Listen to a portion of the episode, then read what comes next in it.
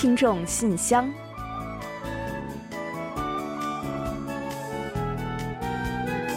分享最新动态，聆听您的心声。听众朋友们好，我是李璐。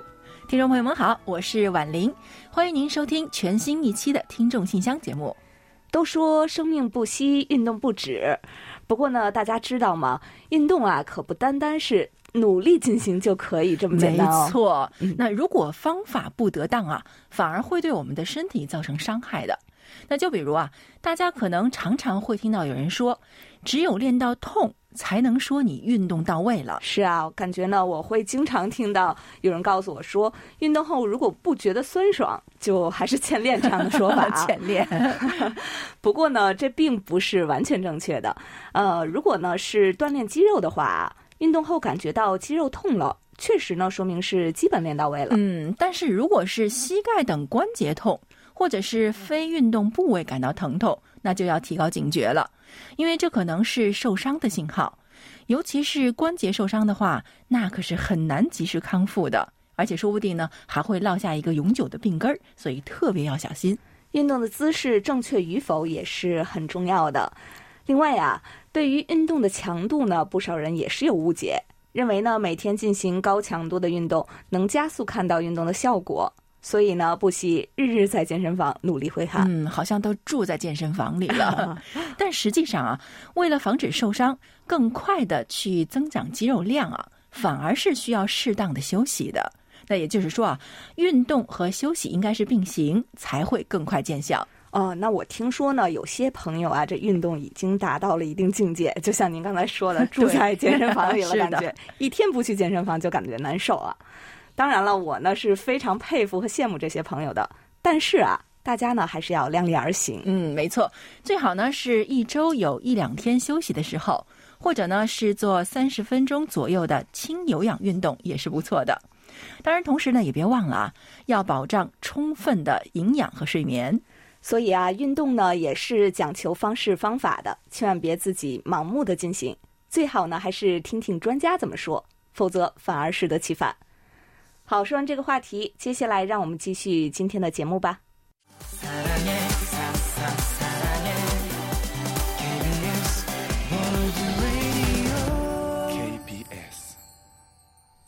听众朋友，欢迎来到今天节目的第一个环节——韩广动态。首先呢，临近年末了，我台也为听友们准备了丰富的节目内容。今天先来进行一个预热，让大家了解一下。嗯，前段时间呢，我们进行了本年度的 K-pop 年度盘点，那吸引了全球众多的听友和网友的参与。在这里呢，要特别感谢大家。相关的结果呢，我们将在十二月二十五日，也就是圣诞节当天播出的 K-pop 特辑中揭晓，敬请大家多多关注。接着呢，十二月二十六日，我们将重播特辑，为大家介绍世界古典名著《春香传》。嗯，今年的最后一天，也就是十二月三十一日，我们将安排播出年末特别节目，跟大家一起送别二零二二。同时啊，当天呢，还将推出韩广二零二二年度十大新闻，带大家一起回顾一年来最重磅的消息。新年一月一日，我们也会一如既往的为大家准备精彩的新年特辑。那具体的内容，我们之后再陆续来为大家介绍。年底了，当然呢，也少不了我们听众信箱回馈听友们过去一年来对我们的热情支持还有喜爱。那我们也将在十二月二十三日，今年的最后一期节目中送出年末四大奖。为此呢，我们也准备了精美的礼品，将回馈给一年来最支持我们工作的听众朋友。嗯，另外呢，我们在这里还想做一个小小的宣传啊。那我们的听友们呢，时常会和我们一同分享一些精彩的照片，我们也将这些照片呢陆续上传到了网站上的听众信箱留言板，供更多的听友一同欣赏。欢迎大家多多的点击浏览，也欢迎更多听友来信同我们分享生活中的美好瞬间。好了。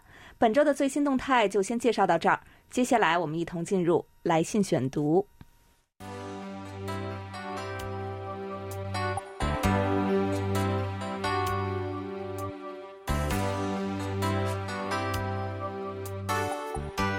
听众朋友，欢迎来到来信选读时间。接下来呢，我们就来和大家一同分享今天的来信内容吧。嗯，好的。中国广东的球迷听友在韩国队和乌拉圭队比赛之后啊，写来了一封信。他说：“KBS 中国语组的听众信箱，各位编播，你们好，我是关心韩国队的世界杯球迷，中国广东的听众辽南生。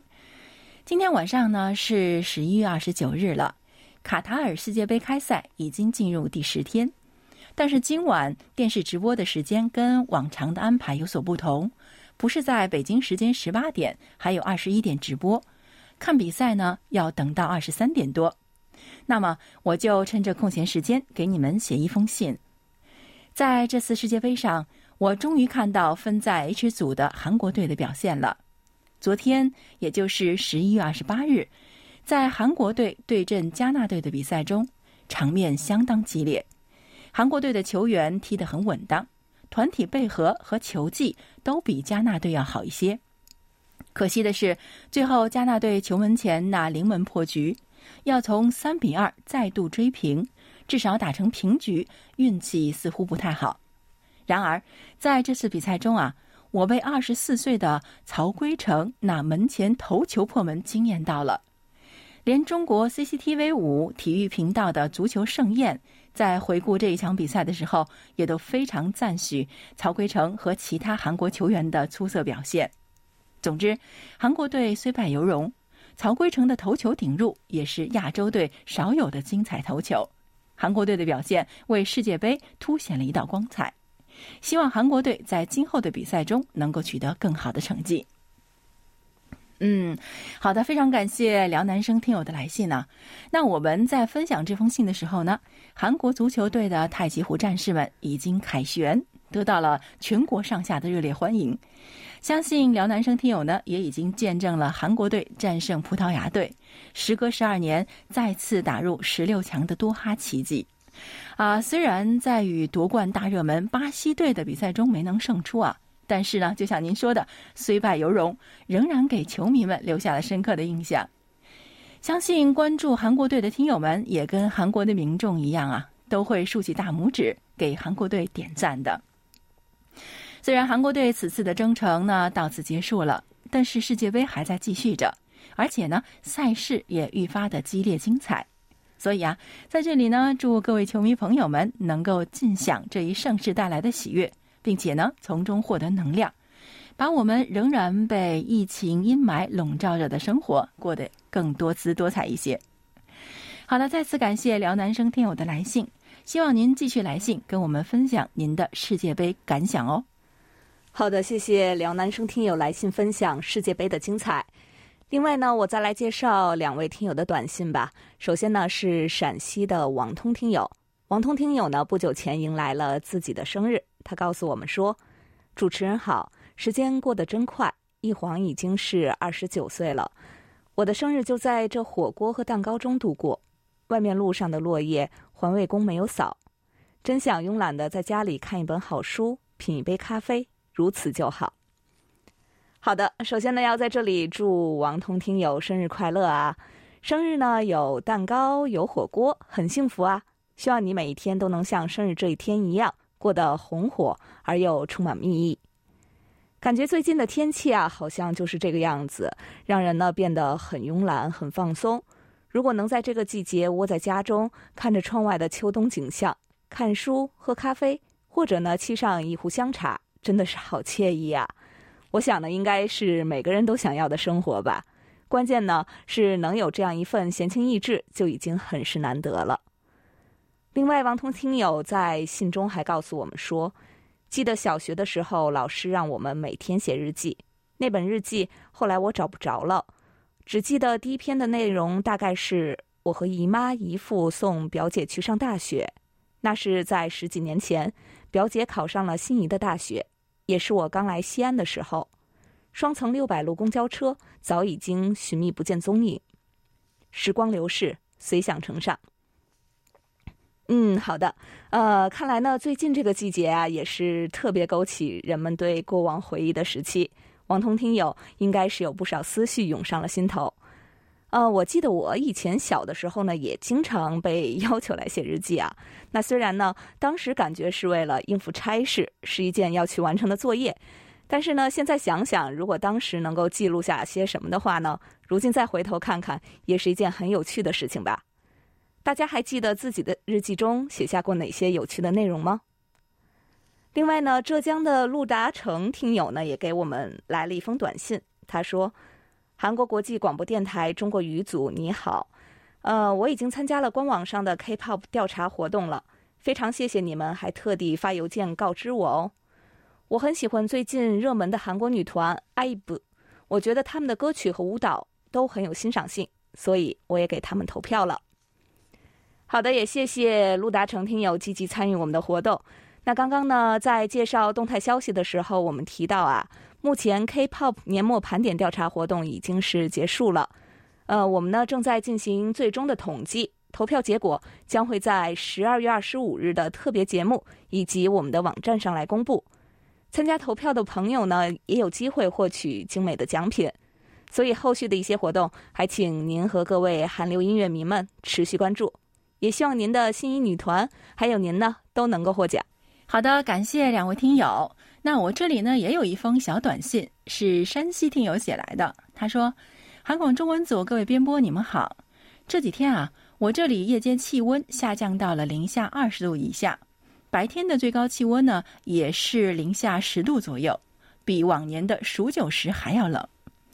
今天早晨听新闻才知道前领导人江泽民先生去世的消息。”现在回想起来，才觉得他在执政的那十余年其实是非常不错的。不知道柜台有没有制作有关他的专题节目呢？嗯，啊，您好，山提星友啊。那其实最近这两天呢，啊，我们这里呢也是有过突然降温的天气，最近是好一些了。那不知道您现在的寒潮是不是已经过去了呢？还有就是您询问的关于中国前国家主席江泽民去世的消息啊，那虽然我们呢还并没有制作相关的专题节目，但是包括我们在内的很多韩国的媒体都对此做了大篇幅的报道，而且呢，中国的驻韩大使馆从一日到六日啊，在大使馆和总领事馆也设立了灵堂，供韩方还有啊各驻韩人士前去吊唁。那韩国的总统尹锡悦以及啊国会议员，还有统一部长官啊，还有国会议长、朝野政党的各些议员等的政界人士，也都相继前往吊唁了。那我们看到十二月六日啊，中国在北京人民大会堂隆重的举行了追悼大会。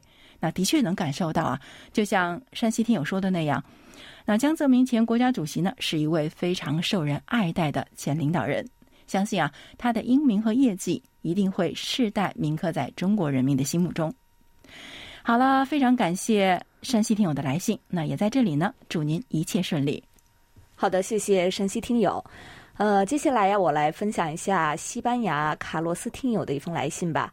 卡洛斯听友呢，给我们发来了中文广播的收听报告，其中呢，详细记录了自己收听中文广播的一些情况，并且附有留言介绍了一下他自己。而且呢，使用的是中文哦。我们一同来分享一下吧，亲爱的先生、女士们，我联系你们是为了给你们发送一份收听报告。但首先，我想告诉你一些关于我自己的事情。我从1986年开始有听广播的爱好，当时我在短波频段上发现了用不同语言广播的电台，并在收听后发送报告。我花了很多年的时间向世界各地发送收听报告。我手中有几百份的 QSL 卡或核实收听情况的信件，还有很多我喜欢收集的纪念品，比如旗帜、贴纸等。由于搬家，很多后来都被我弄丢了。中间有较长一段时间，我因为种种原因没有再继续听广播了。最近，我又与我所在城市的另一位广播听众建立了友谊。他热爱短波和中波。我在二零二二年四月通过其他更现代的手段。重新开始收听柜台的广播了。这次来信，我特意为你们提供监听数据，希望收到 QSL 卡或电子版的 QSL 卡。我正在努力收集过去几年中珍贵的 KBS QSL 卡。其他语言组之前为我发送了八份，这也让我弥补了一些此前丢失这些珍贵物件的遗憾。我附上一张照片，让你们看看我有哪些你们的 QSL 卡。这次我发了三份中文广播的收听报告，希望你们也能为我发送 QSL 卡，让我来继续收集。好的，没有问题的，卡洛斯听友。呃，首先呢，非常感谢您啊，使用不太熟悉的中文，特意给我们来信，并且反馈收听效果。我们呢，也特别为您的诚意所感动。我们会参考您发来的照片上已经收集到的我台 QSL 卡的情况，尽可能呢为您补上一些您或缺的卡片，希望您能够喜欢。另外呢，我们也从信中了解到您对广播的热爱。那虽然呢，中间因为种种原因吧，有几年呢没有听短播，但是一直在听调频，而且呀，还不断在收集各种和广播有关的物品，还收集了不少台呼等等。呃，不知道其中有没有我们的啊？您呢，还在社交网站上开设了广播爱好者小组，得到了很多朋友的关注。我想呢，这种种努力和对广播的挚爱，以及不断的追寻。也使得我们有一天呢，能够再度与您重逢。希望广播带给您的欢乐和享受能够一直都在。最后，再次感谢您的亲切问候。看来这位卡罗斯听友啊，是位真正的广播爱好者。那希望今后呢，能够继续收到您的来信。接下来呢，我要跟大家分享一份我们的老朋友李可月写来的一封信啊。他说：“亲爱的韩广家人们，你们好。”我在节目中听到主持人非常开心的分享了我的喜悦，我也感到非常的高兴。之前我也联系了在韩国的朋友，有韩国友好学校的老师们，也有一位到韩国留学的年轻朋友。我向他们表达了对梨泰院事件的遗憾和哀悼。所幸我的朋友还有朋友身边的朋友们也都安好。就像主持人说的：“愿逝者安息，生者坚强吧。”这样的事情真的不要再发生了。另外，在节目中啊，我还听到了山西听友聊到了一些韩国的电影。我也非常喜欢韩国的电影，只要有新的韩国电影出来，一般我都会最先去看，然后才是欧美的电影。《熔炉》其实是前一阵子我已经下载了，但是看了十来分钟，还是不忍心看，动手删除了，因为在网上看到过剧情简介。所以不太忍心去直视内容。我儿时最好的一个小伙伴就是聋哑人，所以我特别受不了有欺负聋哑孩子的现象。小的时候，我替那位聋哑朋友出了不少头呢，谁敢欺负他，我就揍谁。长大后，我还因此差一点就读了特殊教育师范，去聋哑学校当一名老师了呢。哈。啊，读了这一段啊，就感觉哎，又好像是李可月听友，又不像是李可月听友。那您说会很关心聋哑人朋友，甚至啊，差点读了特殊教育师范。我觉得这呢，的确是很李可月啊。那就像我们平时知道的那位非常暖心也很正能量的热心听友。不过啊，谁敢欺负他，我就揍谁。哇，这好像跟您给人的印象不太相符。不过我觉得，哎，感的感觉是不是更有魅力呢？另外，李可的听友在信中还说啊，那说到韩国电影呢，我特别喜欢《资山鱼谱》，喜欢这部黑白电影的画质，中间又会根据剧情的需要出来一些小小的色彩，非常美。当时看完之后呢，还跟韩国友好学校退任的老校长聊了好长时间呢。我也很喜欢以前看过的那部《欢迎来到东莫村》，感觉整个世界都像东莫村那样，一个世外桃源就好了。前两天我还把玄彬的《共筑二》也看了，但是啊，发现自己现在不太喜欢看枪战片了。随着年龄的增长，我已经不再喜欢以前陪着儿子看的那种打打杀杀的漫威，或者呢是二十来岁会看的一些恐怖电影。现在我更喜欢的是一些温情的家庭片、轻松的喜剧片之类的。嗯，这喜欢看温情片的话。好像还是跟那个谁欺负他，我就揍谁的李可月不太一致，是吧？那开玩笑了。那我想，其实很多听友，包括我自己呢，都会有同感的。这随着年龄的增长，还有时间的流逝，我们的想法啊，还有看法呀，还有喜好呢，都会有所改变的。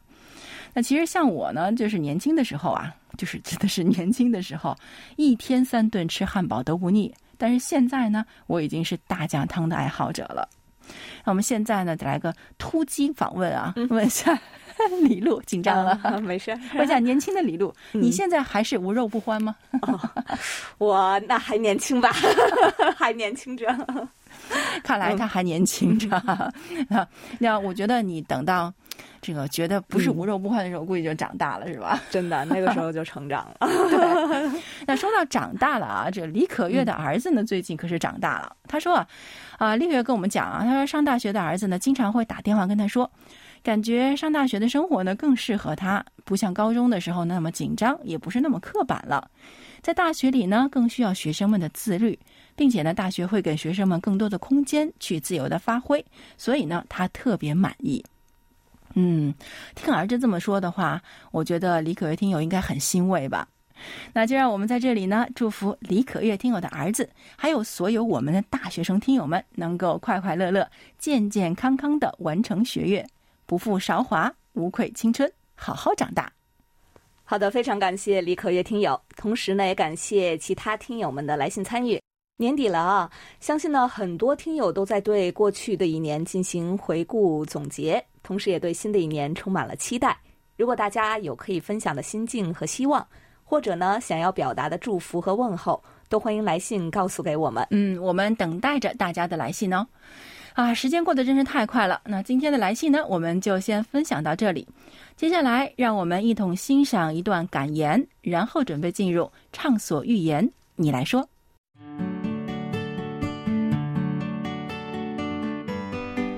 干不完的工作停一停，放松心情；挣不够的钱财看一看身外之物；看不惯的世俗静一静，顺其自然；生不完的闷气说一说，心境宽广；接不完的应酬辞一辞，有利健康；尽不完的孝心走一走，回家看看；还不完的人情掂一掂，量力而行；走不完的前程缓一缓。漫步人生，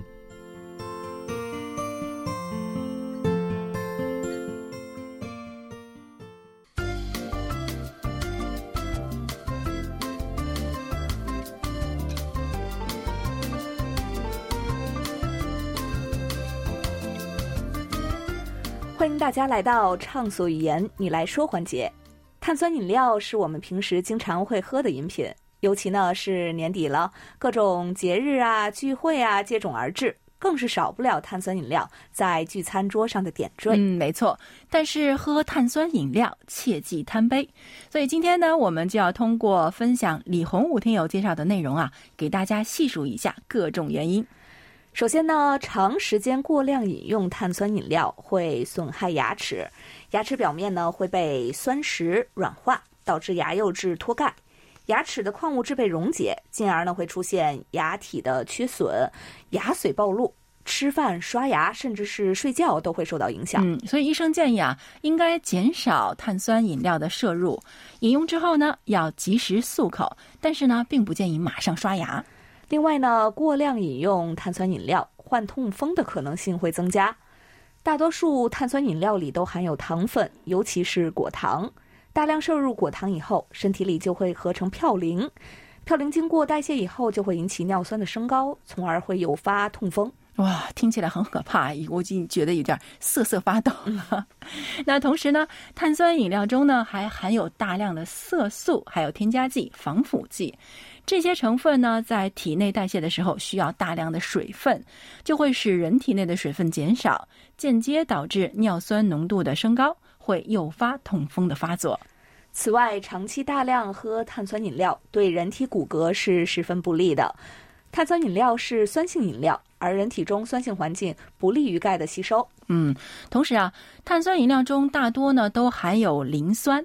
那磷和钙啊是一对平衡搭档，血液中磷钙的比例相对稳定。那一旦摄入过多的磷，就会妨碍骨骼对于钙的吸收。长期如此呢，可能会发生骨质疏松的年龄提前，并且呢，使患骨质疏松的几率增大。此外啊，碳酸饮料中的二氧化碳会抑制胃肠道的菌群均衡，长时间的摄入会让消化系统受到损害，还会引起腹胀，影响食欲，造成消化不良，甚至会出现胃肠的疾病。碳酸饮料中的糖分呢，大量摄入还会导致肥胖，增加患心血管疾病的风险。另外呢，还会刺激眼轴的生长发育，对于近视的控制不利。不仅如此啊，还可能诱发糖尿病等内分泌代谢性疾病。可见啊，碳酸饮料口感虽好，饮用时也是要注意，切莫贪杯的，否则影响了身体健康，可就得不偿失了。好的，在这里再次感谢李洪武听友的健康小贴士。嗯，由于时间关系呢，今天的畅所欲言小环节我们就介绍到这里。接下来，让我们一同进入今天节目的最后一个小单元——点歌台。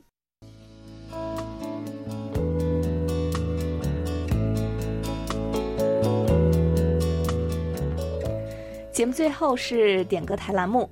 最近天气呢一下子变冷了，首尔啊不久前接连出现了几场降雪，所以呢，在今天的节目之中，我们节目组也为大家准备了一首应景的歌曲。嗯，是程史静和 IU 演唱的《因为是初冬》，希望大家喜欢，也祝愿所有的听友呢这个冬天能够过得很充实、很幸福、也很温暖。在播放歌曲之前，我们先来揭晓一下本期节目的获奖名单。